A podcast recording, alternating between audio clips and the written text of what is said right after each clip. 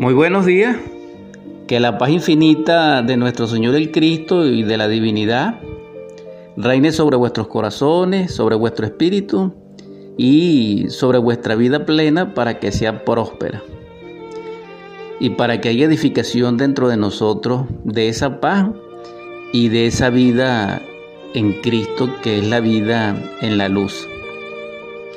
Felicitaciones por el año que acaba de pasar y que ya hace dos días celebramos.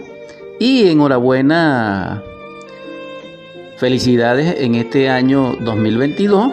Este es el primer programa en ese marco cronológico y estamos con ustedes compartiendo la edición 197 de Superando nuestros Límites en el marco real cronológico del año 59 de Acuario que está terminando.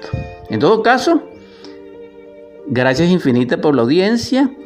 Desarrollando ya la plática de esta mañana, vamos a recordar algo valioso. El centro, el núcleo, la raíz de todo culto, de toda cultura, de toda civilización, de toda humanidad, no importa la época, es el Cristo, es el amor, es la verdad, es la luz. Todo esto está simbolizado en el Cristo. Es decir, que el misterio crístico encierra en su simbolismo del Cristo los misterios de la luz, los misterios del fuego, la verdad, la ciencia pura y el misterio de la cruz. Esto nos lleva a nosotros, fenoménicamente hablando a nivel experimental, al cristianismo verdadero, primitivo, originario y al cristiano. Cristiano es quien edifica el Cristo dentro de sí mismo. Es obvio que él predica, pero no significa que quien predica sea cristiano. No. Y también vemos que hay calificativos al lado de la palabra cristiano. Cristiano tal, cristiano cual, cristiano esto, cristiano lo otro. Algunos se divorcian de la palabra cristiano sin embargo, vemos que el Cristo, símbolo, ya dije y repito, del amor, es, fue y será lo que es real. Porque, según Pablo, nada es permanente, solo el amor. Y según grandes maestros que en el mundo han sido, entre ellos el, arcángel Samael, que estuvo con nosotros hasta el año setenta y tanto, físicamente hablando, porque internamente lo está, es testigo, el quinto, ante el trono del Cordero en estos procesos apocalípticos que vivimos. Recuerden que estamos en una época apocalíptica. Es decir, en una época de proceso transformativo de gran escala. Y dentro de ello, el Cristo es el centro de eso. Porque estamos en el tiempo de ser o no ser. Es decir, ¿somos cristianos o no somos? ¿Somos de la luz o no somos? ¿Somos de la verdad y somos partícipes de la verdad o no lo somos? ¿Somos conscientes o no somos conscientes? somos seres que resplandecen en el amor y son partícipes de él, o, somos, o no lo somos, o somos crueles. ¿Tenemos virtud o no tenemos virtud? En esos procesos es que debemos comprender el apocalipsis interno, porque también existe el apocalipsis, dijéramos macro, macrocósmico, que se relaciona con el planeta Tierra y el sistema solar.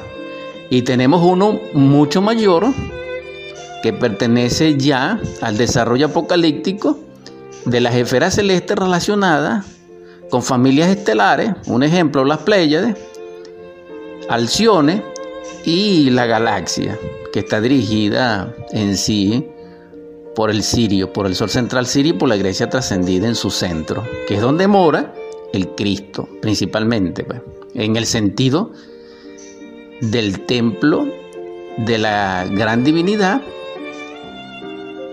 de la divina logia blanca o de la jerarquía solar del círculo consciente de la humanidad solar que nosotros llamamos ángeles, arcángeles, elogines, etc. Bueno.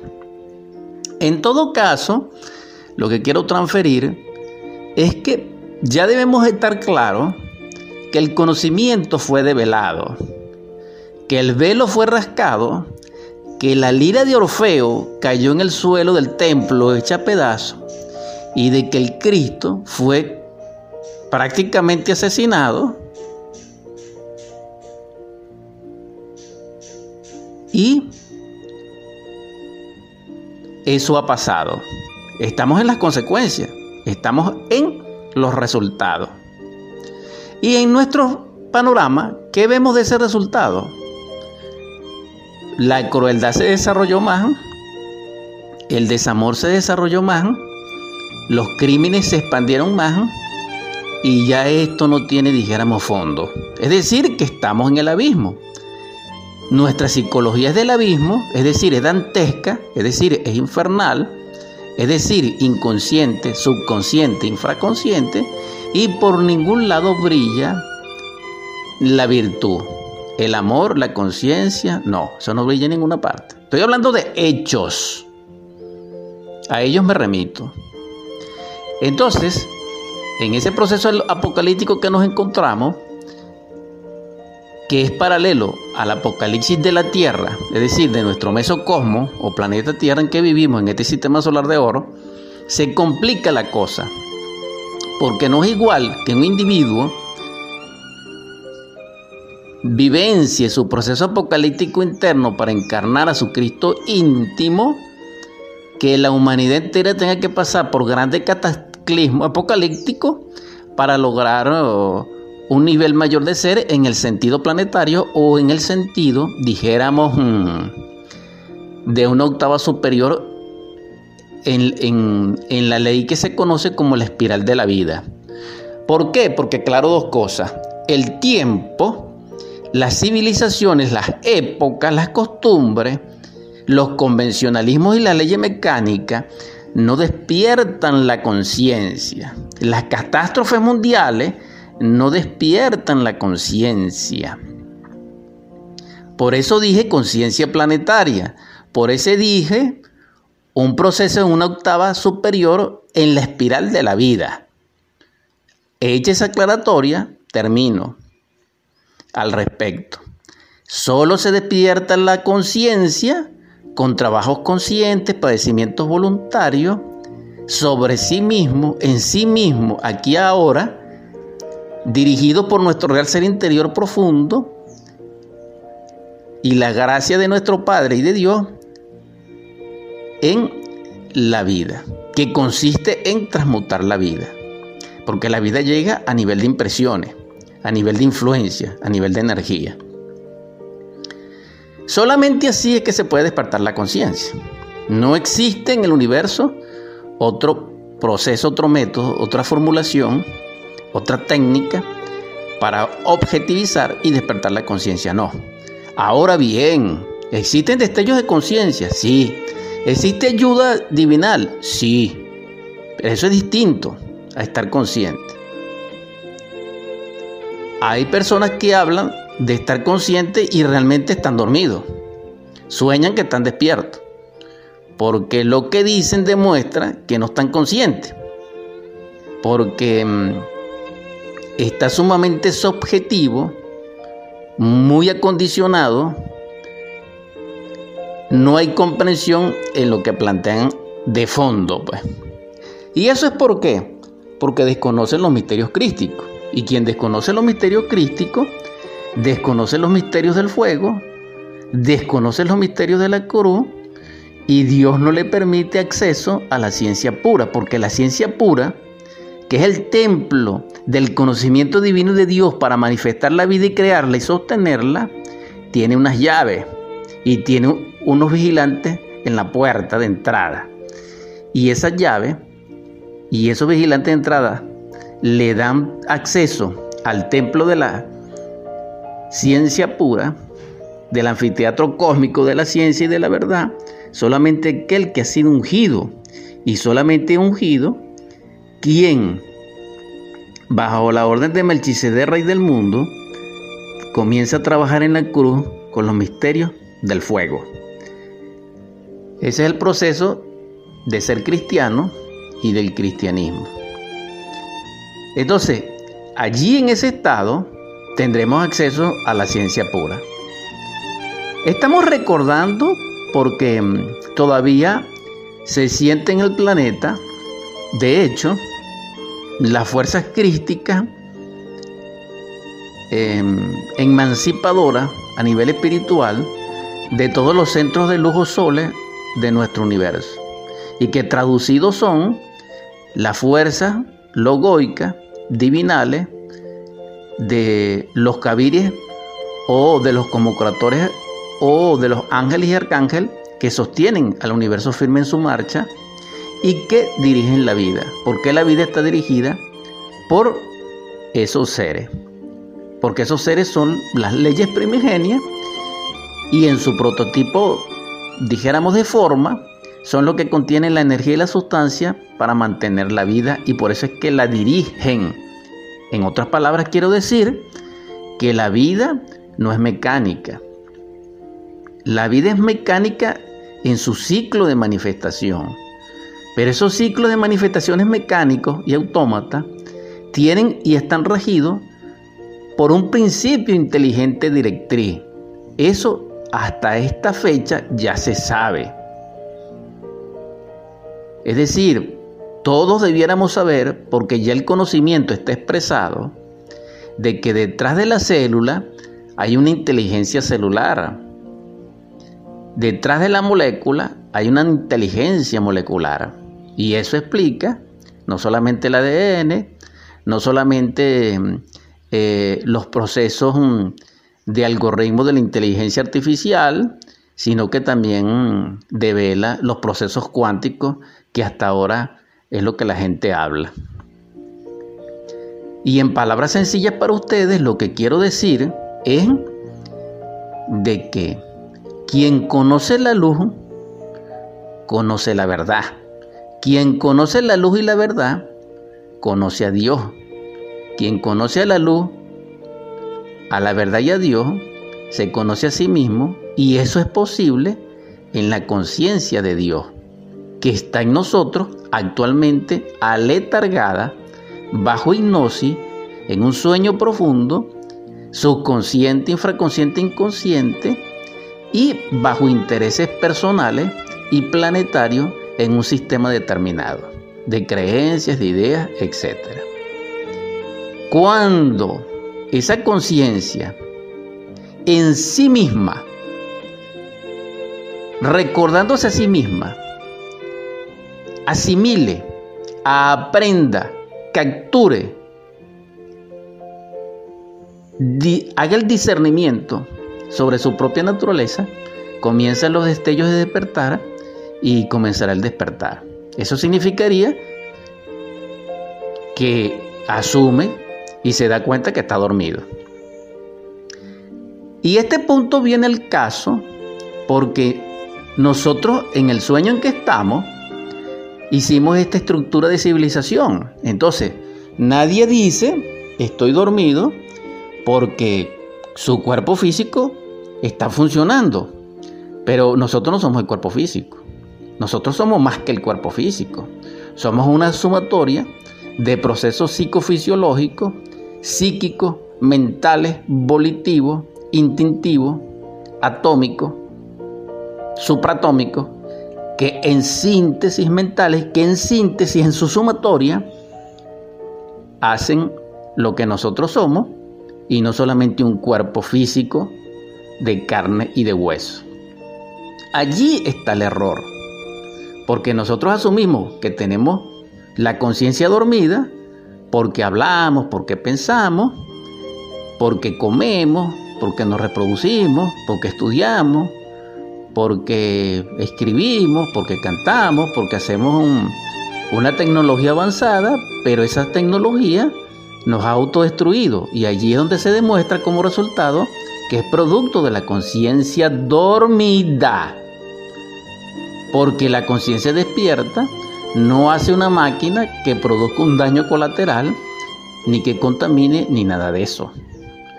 Quien tiene la conciencia despierta, si es un médico, no hace un proceso, dijéramos, de diagnóstico que haga un daño colateral al paciente o dijéramos que se equivoque. No, no.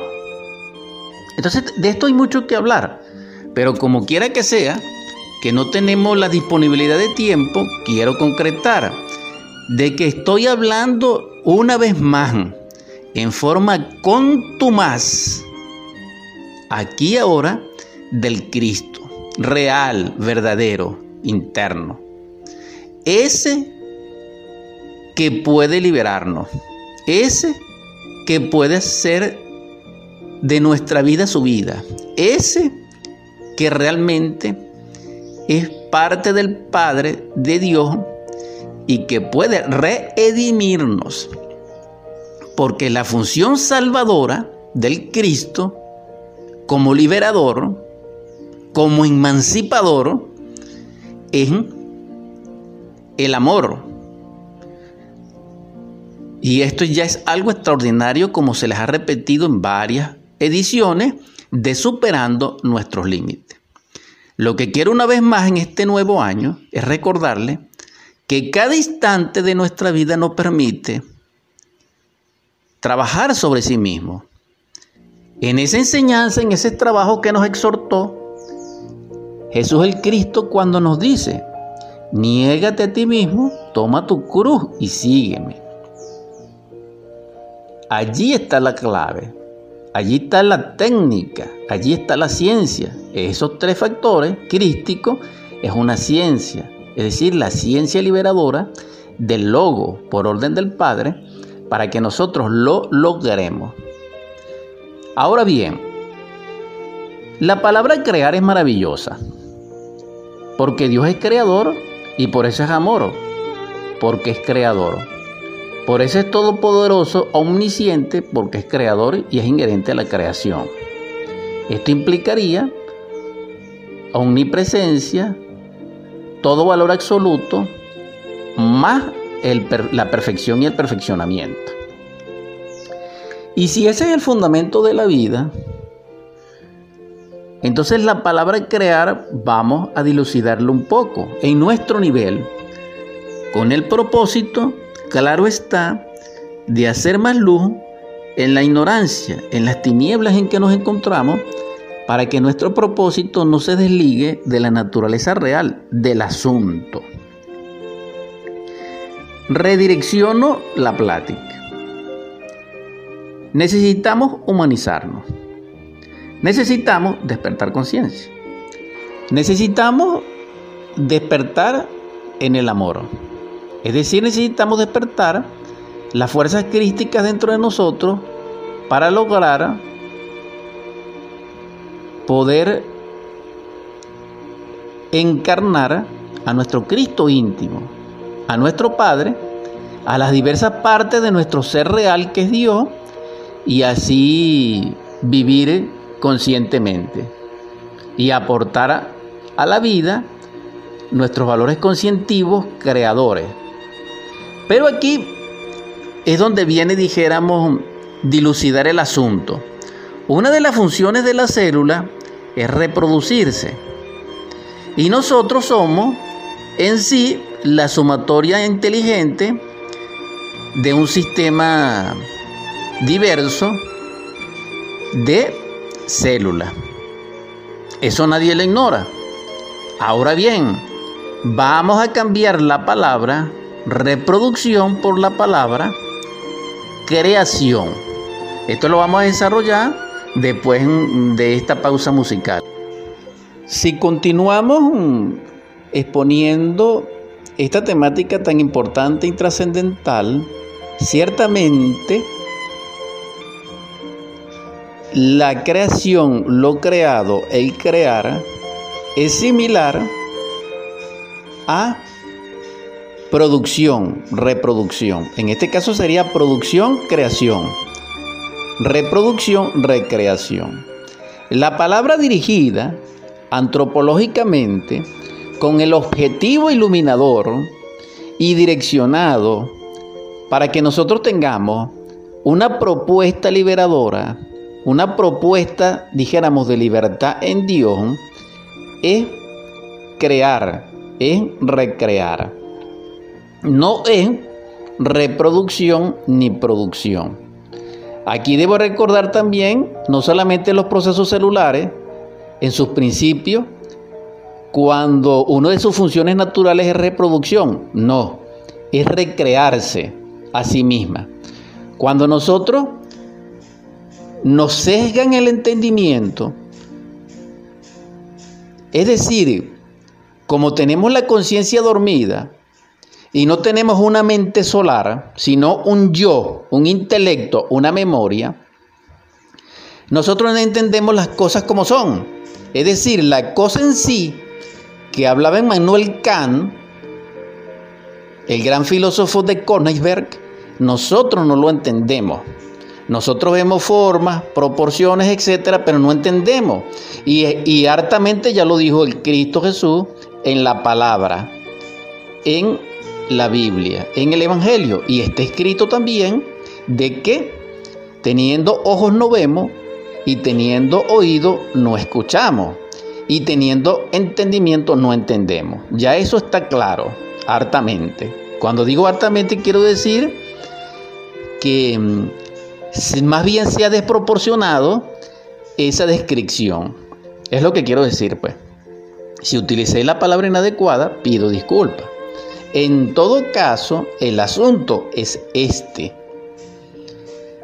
Si sustituimos la palabra inadecuada, reproducción, por la palabra correcta, humana, humanista, antropológicamente hablando y soteriológicamente en el fondo liberador, tenemos la palabra recrear. Cuando se dice en el Génesis, reproduzcanse, la palabra correcta es recréanse. Sin embargo, aquellos que interpretaron equivocadamente ese verso con el propósito nefasto de justificar la fornicación, el adulterio, etc., se fundamentan en reproduzcanse, pero no, la palabra de Dios, la palabra crística, porque, porque el Cristo es el verbo, es la palabra, dice, recréanse. Es decir, así como la célula se recrea a sí mismo, nosotros debemos reproducirnos, recrearnos a sí mismos. No en el sentido reproductivo, sino en el sentido de crearnos a sí mismos. Porque el fundamento del Génesis es, Dios crea al hombre a su imagen y semejanza. Es decir, de sí mismo creamos al hombre. Pero este hombre no es el hombre que aparece en el otro verso de la Biblia que tiene aliento y que lo alientan. Ni tampoco es el hombre este que aparece cuando, cuando lo duerme para sacarle a Eva. No, esos son hombres distintos. Y, y realmente el hombre verdadero tenemos que, a la luz de la teología, tenemos que explicarlo muy bien. No tengo tiempo. Ese no es el punto, no. Esta es una referencia. El punto es que estamos discerniendo, eh, exhortándoles a ustedes a una interpretación, a una exégesis, a una hermenéutica salvadora y redentora y luminosa de darle la connotación exacta a la palabra a lo más próximo humanamente que pueda ser de utilidad para nosotros. Entonces la palabra reproducirnos nos llevó al estado en que nos encontramos equivocado totalmente y a punto de una catástrofe. Inevitable, sí, por culpa nuestra. Ah, que eso está dentro de un desidrato cósmico, sí, pero no en el estado en que nosotros estamos, que nosotros estamos perdidos, pues. Es decir, el fruto actual de la humanidad, de la raza aria, es semejante a Babilonia, es un fruto babilónico, es un fruto, dijéramos, en el fondo egoísta, egoico, egoico, anticrístico. Pudimos haber dado un fruto distinto, un fruto crístico, que es lo que estoy proponiendo. Y dentro de esa propuesta está comprender que la palabra no es reproducirnos, sino recrearnos. ¿Por qué? Porque la palabra dice, vamos a crear al hombre a nuestra imagen y semejanza. Es decir, es una recreación o es una creación del, propio fondo originario replicado como transferencia energética por voluntad en un nivel superlativo y en una esfera mayor, en una exaltación de una escala, dijéramos, de otra octava. En palabras criollitas, recrearnos. Entonces la palabra recrearnos no la vamos le vamos a dar el valor correcto. Es decir, reproducirnos es incorrecto en el sentido que estoy hablando. Lo correcto como propuesta es recrearnos. Quien entiende esto logra recrearse a sí mismo. Me explico, me explico. Una lagartija tiene el poder de regenerar, de recrear su cola cuando la desecha con el propósito de liberarse de un depredador para distraerlo y así salvar su vida. Fíjense, salvar su vida, recrearse. Esto es algo interesante. Si nosotros vemos, tenemos una mecánica celular que actualmente la ciencia materialista la desconoce. Y sabemos que nosotros debemos cambiar de piel, pero esa piel es regenerada. Llega una edad que no se puede. ¿Por qué? Porque hasta allí llegó la mecánica celular. Ahora bien, eso tiene sus soluciones, pero no las actuales. Y no las voy a decir en este momento. Lo que sí debo decir, con el propósito de orientación colectiva, mis hermanos y hermanas, es que ellas se recrean. Nosotros tenemos una, herida y la piel se recrea, las células se recrean, los nervios se recrean, las neuronas se recrean. La ciencia estaba equivocada, las neuronas se recrean. Y otra cosa, dentro de nuestro corazón existe un sistema neuronal de otro nivel que dirige y controla las neuronas del cerebro. Entonces, nosotros realmente no sabemos nada. Sin embargo, el punto es que quien sabe es el ser, porque el ser es el ser y la razón del ser es el ser. Entonces, el ser tiene en nosotros la conciencia, como yo lo expliqué. Él nos aporta la conciencia para que dentro de esa conciencia tengamos acceso a Él y en ese acceso, en esa coparticipación podamos entender la vida. Y dentro de ese entendimiento, calmar nuestro espíritu en paz, dar felicidad a nuestros hermanos y ser felices y amar y ser amados. Entonces, ¿cómo se produce esto? Comprendiendo la palabra recrearnos. Porque así como podemos recrear nuestra piel sin pensar, fíjense ustedes, si la mente de nosotros interfiriera en el proceso instintivo y natural de recrear la célula, nosotros nos enfermamos. Nos destruimos. Gracias a Dios y a la naturaleza misma, que nosotros no nos damos cuenta de eso. ¿Por qué? Porque la enfermedad tiene como fundamento que nuestra mente interviene en un proceso natural y cósmico y totalmente patológico y dañó todo. Porque la mente tiene otras funciones. En ese caso, debemos comprender recrearnos. ¿Por qué? Porque así, repito, repito una vez más, así como recreamos células, heridas y, ciertas patologías, también podemos regenerar dentro de nosotros, recrear dentro de nosotros al ser humano verdadero. Y al cristalizar y al recrear dentro de nosotros al hombre verdadero, a imagen y semejanza de Dios, es decir, de nuestro Padre, eso significaría que estamos cristalizando, que estamos recreando dentro de nosotros a todas las diversas partes del ser en su multiplicidad de perfección y de posibilidades infinitas de ser perfecto dentro de nosotros. Y eso se llama vivir, y eso se llama el propósito de la vida. Esto es maravilloso, hermano, hermana. Es una propuesta que les hago con todo el respeto, con todo el amor que pueda tener, anhelando que ustedes puedan escucharlo y lo puedan experimentar en el nombre del Cristo que así sea. Porque ¿de qué valdría la vida si nosotros no logramos no lográsemos entender el propósito? Entonces repito, en sí el proceso de Dios es totalmente creador y recreador, incesantemente.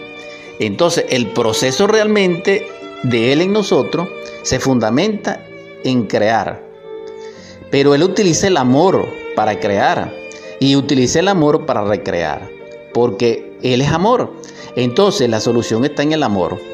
Quien comprende el amor, es decir, quien sea capaz de experimentar y ser copartícipe del amor libre, sin forma, sin mente, fuera del tiempo y del espacio, y del intelecto y de los recuerdos y del sentimentalismo, tendrá acceso a Dios. Y en ese acceso comprenderá, dijéramos, lo inherente y lo que faculta el amor. Y dentro de esa facultad está inherentemente recrearnos. Entonces, con el amor, con la energía creadora con las fuerzas crísticas regenerativas, nosotros podemos ser cristianos. Nosotros podemos trabajar con los misterios de Melchizedek. Nosotros podemos purificarnos con el fuego de la coro. Este es el gran misterio y es la gran ciencia y es la gran llave. ¿Por qué? Porque la vida tiene como proceso fundamental de sí misma es una infinitud, es la perfección y es lo permanente. Aunque vivamos una vida perecedora, muy frágil, sometida al tiempo y que caduca, pero para el Cristo no. El Cristo quiere que nosotros vivamos eternamente, que es la inmortalidad. Y eso se logra a través de los misterios de la cruz y nos recuerda al Calvario. ¿Cuándo se hace inmortal el Cristo? Cuando muere en la cruz. Pero él ya estaba muerto en sí mismo. ¿Por qué? Porque él se negó a sí mismo y afirmó a su Padre. Él no vivió para sí mismo. El error nuestro, hermanos, hermanas, es que vivimos para sí mismo, para nuestros deseos, para satisfacer nuestros pensamientos, para satisfacer nuestros instintos pero él no. Yeshua Ben Pandirá, nuestro Cristo Salvador, él nos trajo la enseñanza del Padre y para hacerlo él vivió lo que el Padre le dijo, le decía, y en ese caso él no hizo su voluntad sino la del Padre. Es el, esa es la clave. Ahora, mientras nosotros hagamos lo del yo, estamos perdidos. A, a cambio, cuando hagamos lo de él, es decir, lo de nuestro Padre, nuestro Dios, es distinto. Aquí es donde podemos hacer la diferencia entre un hombre verdadero y una máquina humana o, un animal intelectual. Aquí es donde está la diferencia radical, abismal, entre un dormido y un despierto, entre un ignorante ilustrado y el que sabe. Aquí es diferente. Ahora bien, Vamos a ser humildes, porque le estoy informando, le estoy exhortando, estoy tratando de motivarlos al respecto. Pero si nos fundamentamos en la humildad, solo sabe es Dios, porque Él es el creador. Solamente sabe es el ser, que es Dios mismo. Pero Él nos hace partícipe de ese conocimiento hasta cierto punto. Y lo que le estoy compartiendo con ustedes es maravilloso. ¿Por qué? Porque les estoy hablando del Cristo, pero del Cristo vivencial dentro de ustedes, del Cristo como posibilidad, del Cristo Salvador verdaderamente en sí, de hecho, no de teoría, no de culto, no de soñar, no. Les estoy exhortando, hermanos, a que ustedes lo encarnen y les estoy explicando cómo.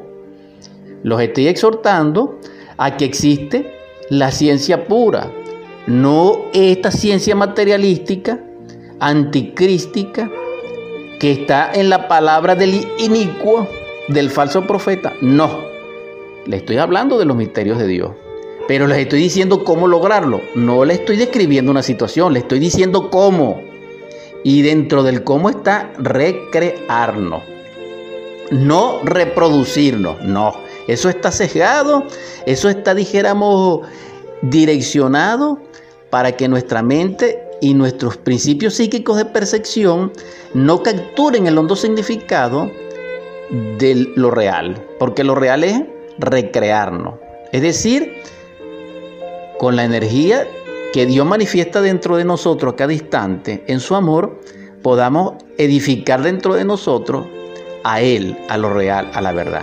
Es decir, recrearse significa edificar dentro de sí el templo de Dios.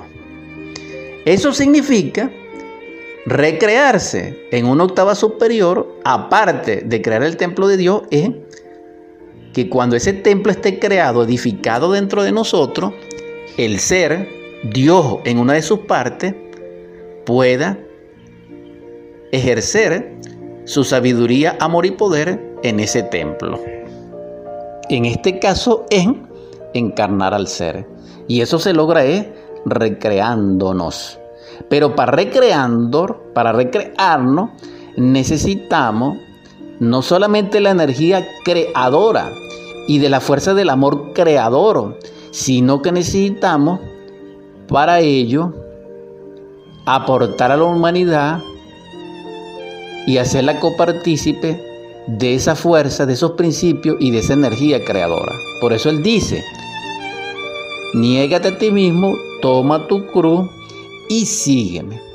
Y más profundamente también necesitamos para comprender lo de recrearnos en esa expresión que dice, vamos a crear al hombre a imagen y semejanza nuestra.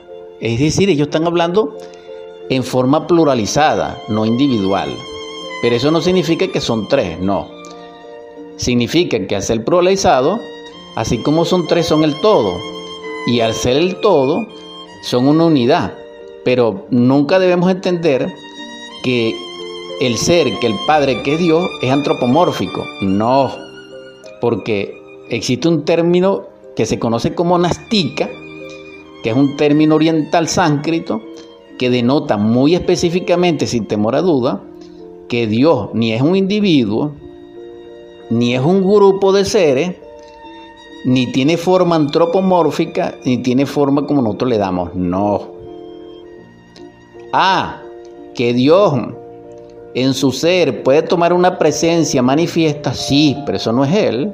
Tomó una imagen, pero no es Él. Es como cuando nosotros nos vestimos y les cambiamos de ropa, o cuando las mujeres se, se, se hacen un maquillaje y y se arreglan el cabello. Después usted la ve y son distintas. O cuando nosotros nos cambiamos de ropa y nos afeitamos o nos dejamos la barba o nos cortamos el cabello. O sea, eso es distinto la presencia. Entonces hagamos una diferencia en eso. Total, necesitamos recrearnos. En sí, el sentido de esta plática, de esta edición 197 de Superando nuestros Límites, es comprender la palabra recreación como fuerza inmanente e inherente de nuestro sistema celular que conforma nuestra propia humanidad. Y que dentro de los procesos espirituales, en su inteligencia espiritual, también tienen el mismo principio de inmanencia, que es recrearnos o crear. Primero creamos y luego recreamos. Ahora bien, la función creadora nos da una simiente, nos da una semilla y nos da un fruto. En el caso de nosotros, los animales intelectuales, esa simiente, esa célula originaria, ese genotipo genuino o arquetipo, no solamente la personalidad y del cuerpo, sino del ser de esa persona o de ese ser, se desarrolla a los 21 años y en, la, y, en la, y en el género femenino a los 18. En sí totalmente desarrollado, aunque su desarrollo biológico sea a los 15 o sea prematura a la edad que sea. Estoy hablando en términos normales. Entonces, esa energía eh, creadora, cuando llega a esa edad, es que puede ejercer lo que es inherente a ella, en su principio. Entonces, toda aquella persona, es decir, toda aquella mujer, joven, niña, todo aquel varón, joven, niño, que utilice su energía creadora fuera de ese tiempo, está cometiendo un error. Porque las funciones realmente inherentes a ese principio creador que está regido por leyes superiores es a la edad que dije. Y su única función es sostener la vida. Dentro de ese sostenimiento de la vida quiero decir conservarla y la conservación implica salud e implica recrearse a sí mismo. Ahora bien, aquí inevitablemente la palabra recreación sí baja y connota en una esfera la palabra reproducción. ¿Por qué? Porque es semilla y es fruto. Pero la reproducción es si Dios quiere, si la jerarquía lo permite y de acuerdo al karma o al destino o a la vida de cada quien. Pero no es necesario. Por eso fue que el Cristo Jesús no dejó descendencia. Por eso es que los grandes maestros como maestros no dejan descendencia. Dejan discípulos, dejan jerarquía, dejan arhat, dejan la jerarquía establecida, pero o hijos espirituales, pero no dejan hijos físicos. Vamos a diferenciar, hermanos, hermanas, entre el alma humana de un maestro, de un Dios, de un arcángel, de un cosmocrator, de un cabir, a el cabir en sí mismo, al cosmocrator en sí mismo, al Dios en sí mismo, a la divinidad en sí mismo o al arcángel en sí mismo. Eso es distinto, hermano. Esto debe ser comprendido. Aquí hay mucho que decir, pero no tenemos tiempo. Les exhorto a que vuelvan ustedes en una octava superior a crearse a sí mismos. ¿Qué van a crear al hombre? Cuando crean al hombre, ¿qué van a crear? Al superhombre. Pero el superhombre es el Cristo. En otras palabras, cuando creen el Cristo dentro de sí mismo por gracia de Él mismo, porque sin Él es imposible, y de la gracia del Padre, pues sin Él es imposible, tenemos que recrear al Padre y a lo que está sobre Él, que todavía hay que hablar. Esa es la exhortación. Hermanos, hermanas, anhelando que hayan comprendido este compartir maravilloso de la recreación y de la creación, tengamos humildad y pidámosles a nuestro ser que haga posible esos misterios dentro de nosotros. Que ya dejemos de ser un animal intelectual con los errores que tenemos. Desdichados, infortunados, dormidos. No. Vamos a suplicarle que realice nosotros el milagro de sernos humanos, que nos oriente, ilumine y nos edifique dentro de sí en los misterios de la luz, para que seamos copartícipes de ella y nos hagamos humanos, porque el humano es luminoso, es inherente a la luz. Ese es el mensaje. Ustedes lo pueden lograr a través del amor y a través de, la de las fuerzas manifiestas en el amor que son tres. La primera manifestación del amor manifiesta es negarse a sí mismo, es decir, amar al prójimo como a Dios. La segunda manifestación del amor es amate a ti mismo, no en el yo, no en la persona, no en el cuerpo, sino ama a Dios dentro de ti. Eso es lo correcto. También una manifestación del amor dentro de esta formulación es dar la vida por tus hermanos. Pon la otra mejilla, cuando te golpeen una.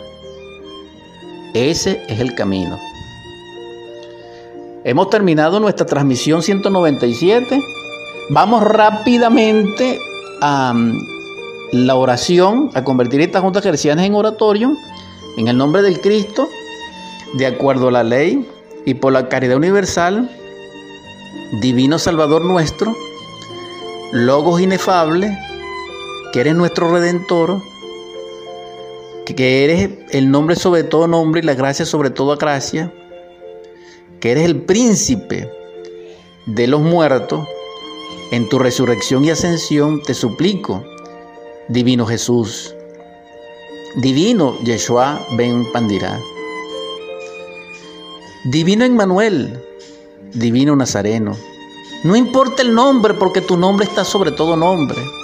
Perdónanos, Señor. Y donde quiera que haya un, que haya un ay de dolor, un lugar, una cama donde se encuentre alguien enfermo, derrama sobre ellos tu espíritu de salud y de vida.